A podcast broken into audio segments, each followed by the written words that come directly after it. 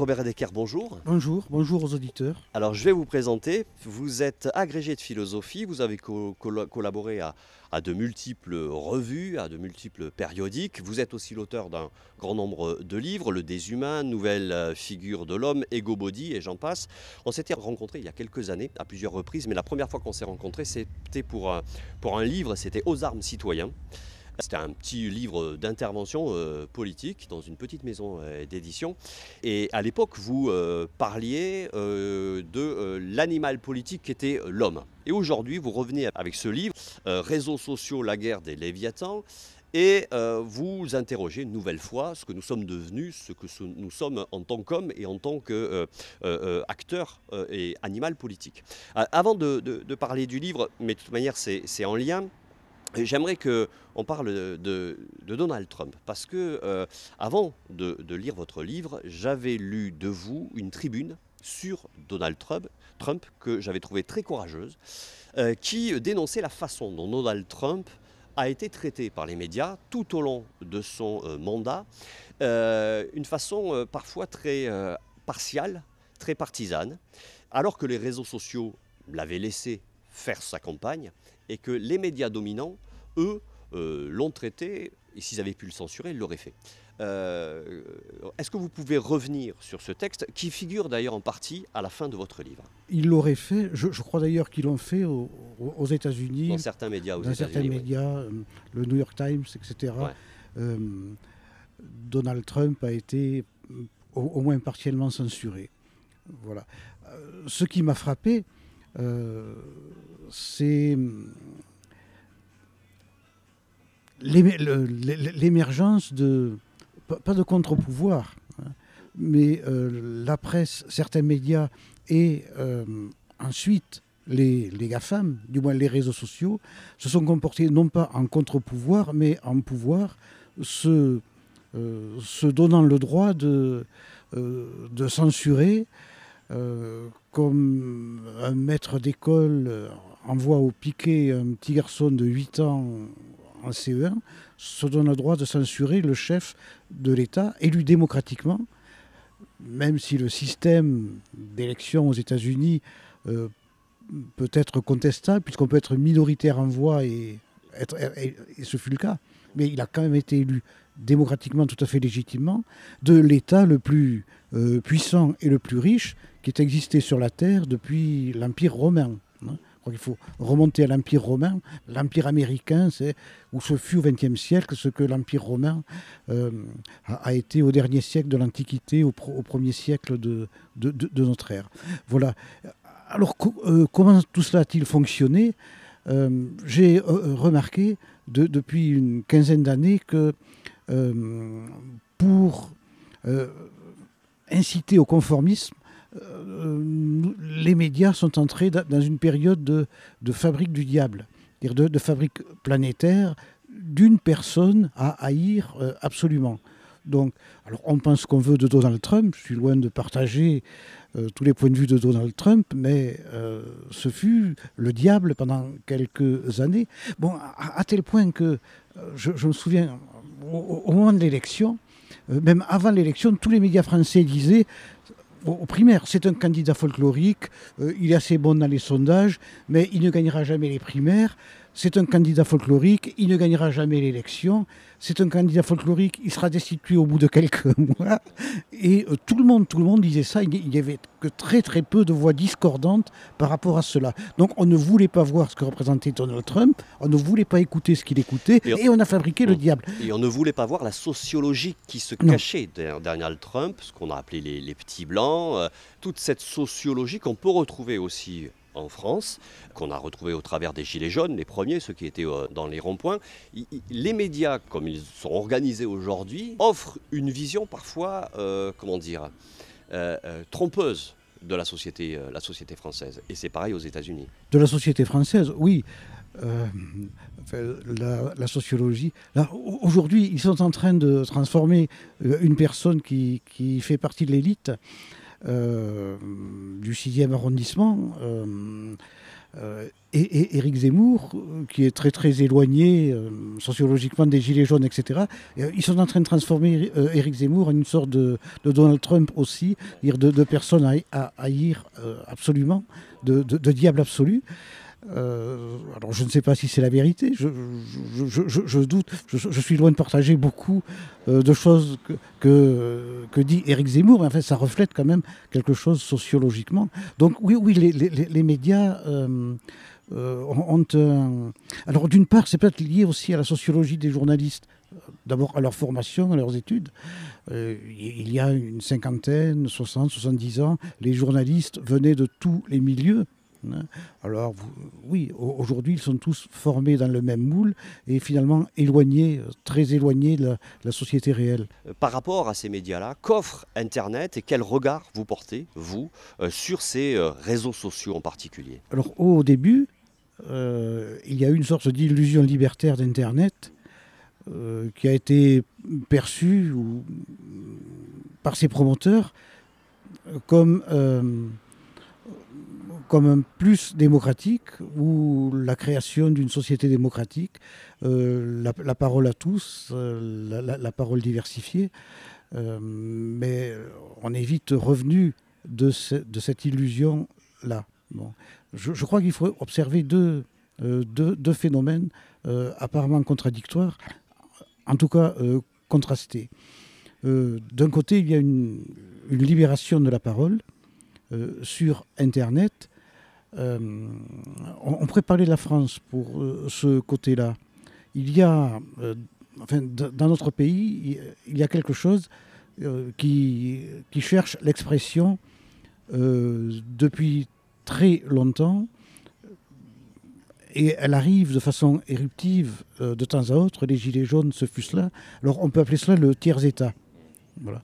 Le, le, tiers-État qui est interdit d'expression euh, je crois qu'il faut remonter à la révolution. La commune de Paris, euh, qui a été récupérée euh, par Lénine, accaparée, hein, la mémoire était accaparée par Lénine, le communisme, etc. Je, crois que c'était aussi l'expression de ce tiers-État. C'est beaucoup plus large hein, que ce que le mythe communiste en a dit.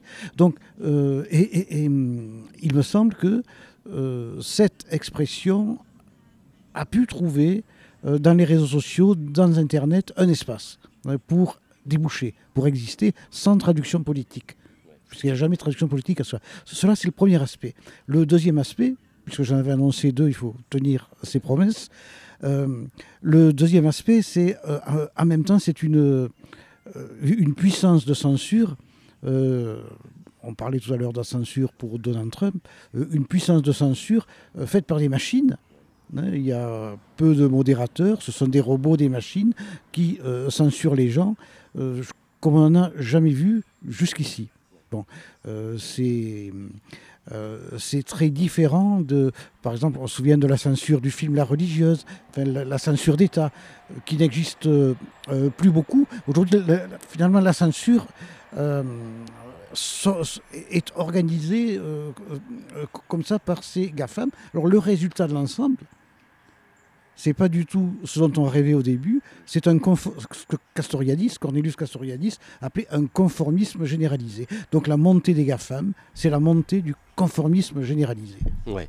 Vous parliez des, États, c'était eux à l'époque en effet qui, euh, qui censuraient. Là, vous dites aujourd'hui, c'est les, les GAFAM qui ont pris le, qui ont pris le, le, relais Oui, je, peux vous couper. Euh, euh, c'est-à-dire les États censurés au nom d'une morale majoritaire.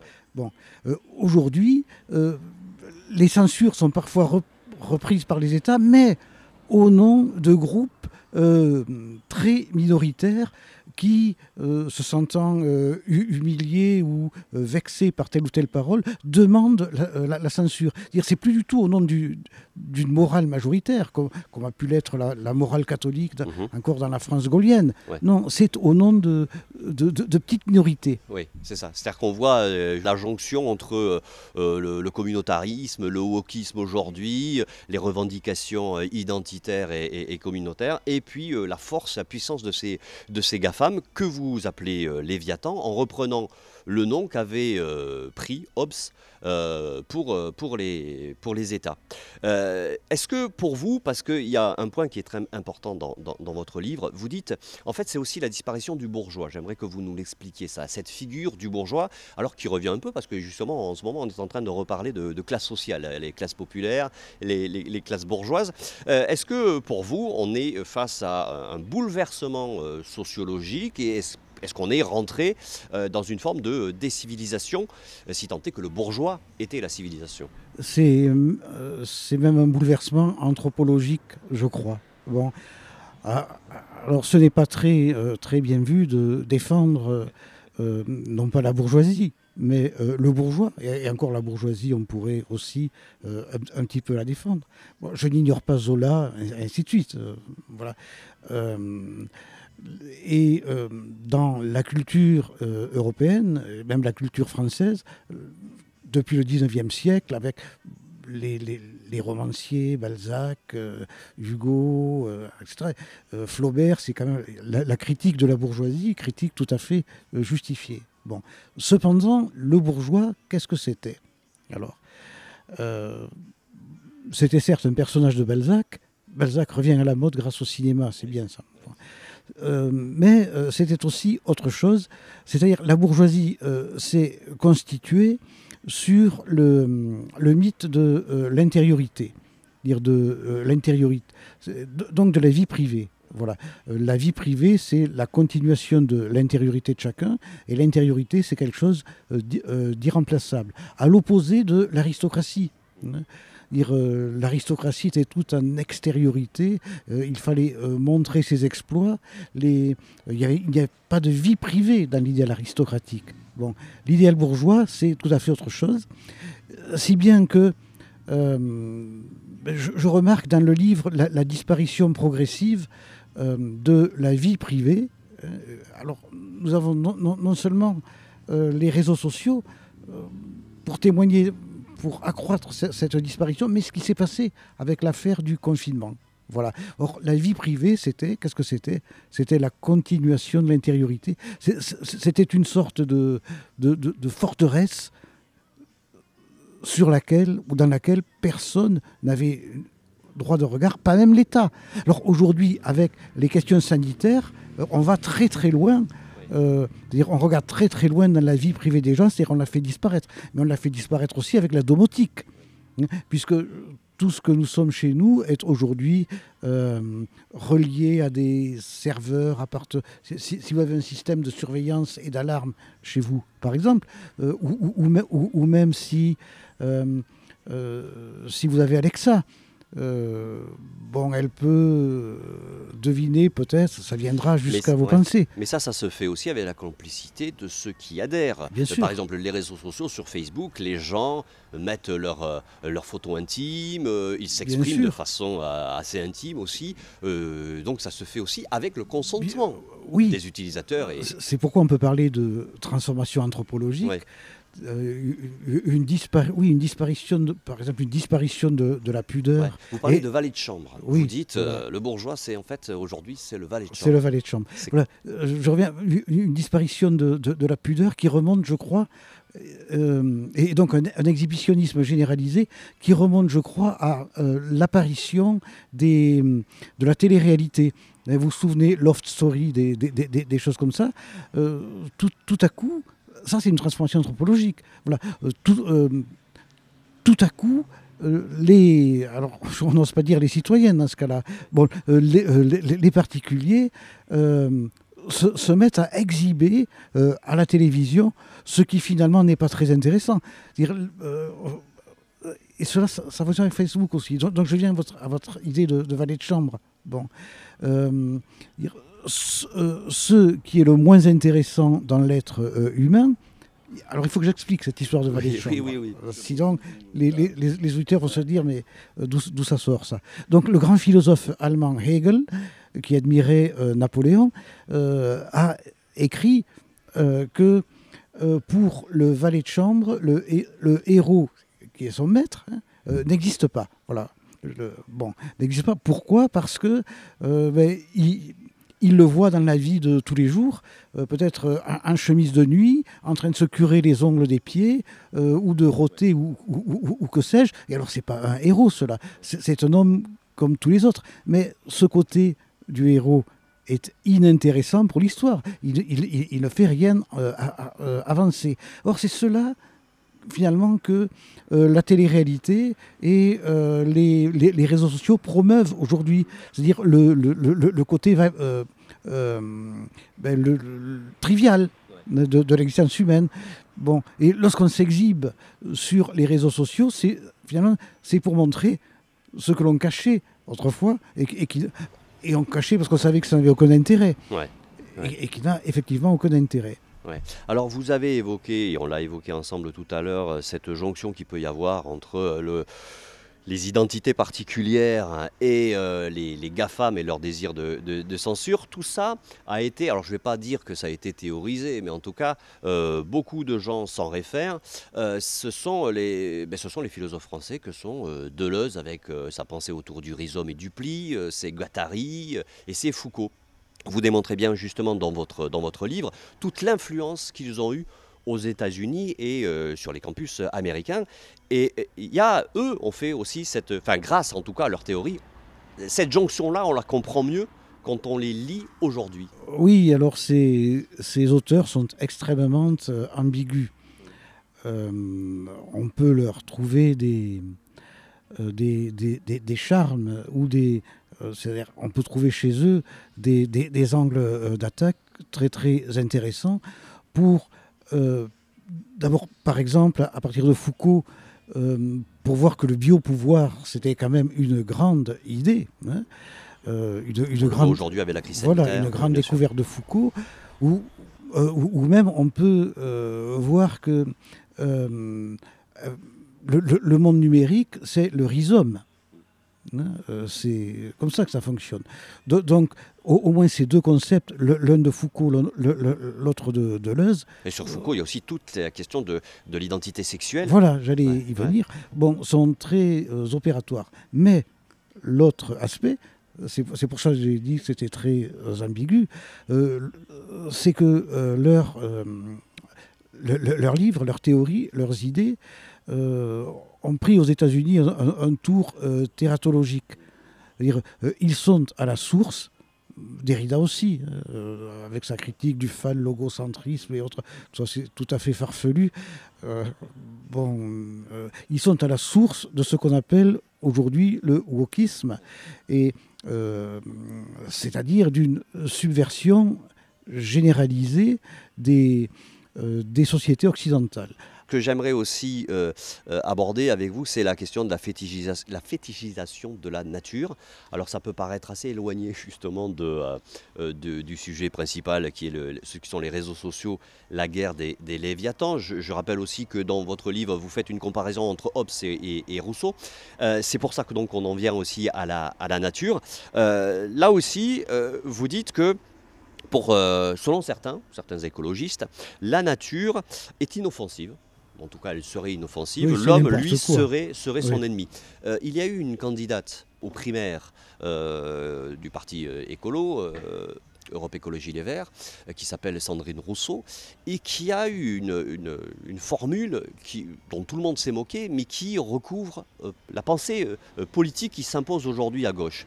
Elle a dit, on fait trop appel à la raison, il y a trop de rationalité, et je préfère une femme qui jette des sorts à un homme qui construit des EPR. En clair, je préfère la magie à l'ingénieur. je, je, n'ai rien contre les jeteuses de sorts, euh, mais je constate quand même que euh, la gauche se trahit elle-même. Elle a été euh, la rationalité, fondée sur la rationalité depuis l'âge des Lumières au 19e siècle, au, 20e siècle, et voilà qu'elle décide de, Ensuite, il ne faut pas s'étonner qu'elle fasse moins de 20% aux élections présidentielles et, qu'elle disparaisse du champ électoral. Hein. il ne faut pas s'en étonner du tout. Euh, cette pensée de l'écoféminisme nous fait penser, quand on se rappelle un petit peu de l'histoire des idées, au paganisme qu'on retrouvait notamment à l'extrême droite. Oui, alors nous, nous, avons une, une fétichisation, un culte de, de la nature euh, qui remplace... Euh, le, nature remplace par exemple aujourd'hui à gauche le mot euh, prolétariat. Vous l'abordez aussi dans votre livre. Voilà. l'ouvrier. remplace l'ouvrier que l'on a fait disparaître et, que la gauche a fait disparaître de, de, son imaginaire. remplace les, euh, le, la question de la nature remplace la question de la lutte des classes. Hein, qui était un, thème majeur, fondateur de la gauche et que la gauche a fait disparaître aujourd'hui, pour, euh, euh, d'une part, pour un fétichisme de, la nature, mais d'autre part aussi euh, pour un, retour de la question raciale. Hein. Euh, c'est quelque chose que Foucault d'ailleurs avait euh, anticipé et euh, dans Il faut défendre la société. bon, Foucault avait dit, c'était un cours au Collège de France, que la, la, question de la lutte des races n'était pas du tout fermée et que quand on ne parlera plus de classe, la gauche reviendra à ce, à, ce, thème de lutte des races. Alors, c'est pas dans ces termes-là qu'elle en parle aujourd'hui. Si, les indigénistes en parlent dans ces termes-là. Euh, euh, d'autres, la France insoumise est, très euh, ambiguë. Donc oui, votre question, en fait, c'était sur la, nature. Voilà. il y avait une... il, y a, toujours eu une pensée rationnelle de la nature, mais il y a aussi une pensée émotive de la nature. où l'on imagine que ça, remplace le bien, c'est naturel, donc c'est bien. Voilà. il n'y a plus de pensée éthique là-dedans. Euh, quand on regarde la publicité, même notre vie quotidienne, on va aller vers quelque chose dont on nous dit, dont on dit c'est naturel, euh, c'est bio. Et, vous voyez, la nature, la référence à la nature, remplace la réflexion éthique. cela, c'est quand même assez grave. Voilà. Du, coup, j'ai salué dans, le livre la, la, lucidité du, du, pape François avec son encyclique Laudato Si, euh, qui prend en compte euh, la question euh, écologique, mais, mais qui, qui, bloque sa dérive vers le paganisme, hein, qui est le grand danger mm. de, ce, de, cette question de la nature. Oui, d'autant qu'en plus, les sociétés comme les nôtres, avec une, une religion sécularisée, euh, fait qu'elle est de moins, moins en moins euh, catholique et peut en effet se diriger, et on l'a vu notamment avec Sandrine Rousseau, vers des, théories de plus en plus euh, farfelues. vous opposez aussi la question de l'opinion publique, et là vous dites que alors celle-ci serait dotée de raison, et que tout ça disparaît avec les réseaux sociaux qui en font justement une, une foire une foire aux opinions.